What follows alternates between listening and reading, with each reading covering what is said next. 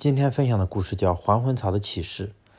北方山区的峭壁上，石头棱角锐如刀尖，石头上没有土壤，没有水分，所以连生命力最顽强的青苔也望而却步。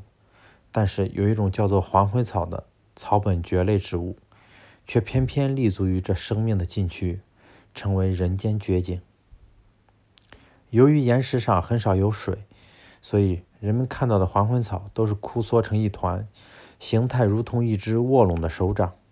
而一旦空气湿度增加，或者有雨水落下来，还魂草就会由黄转绿，伸展枝叶，变身为一株株绿色的小树，亭亭如松，立于峭壁之上。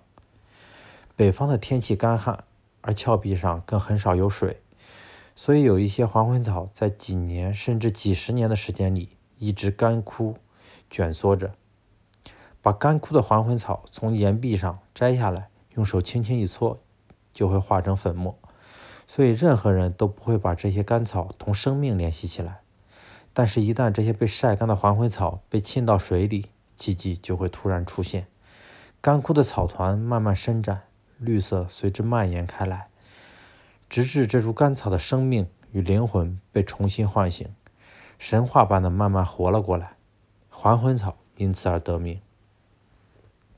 见过还魂草的人都觉得它再平凡不过了，但是就是这种平凡的小草，却有着独特的性格。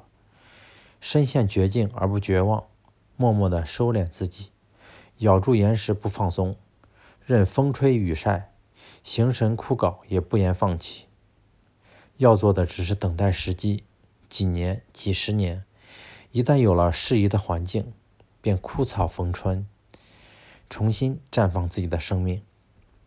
就算身陷绝境，也不要轻言放弃，不妨韬光养晦，静观其变。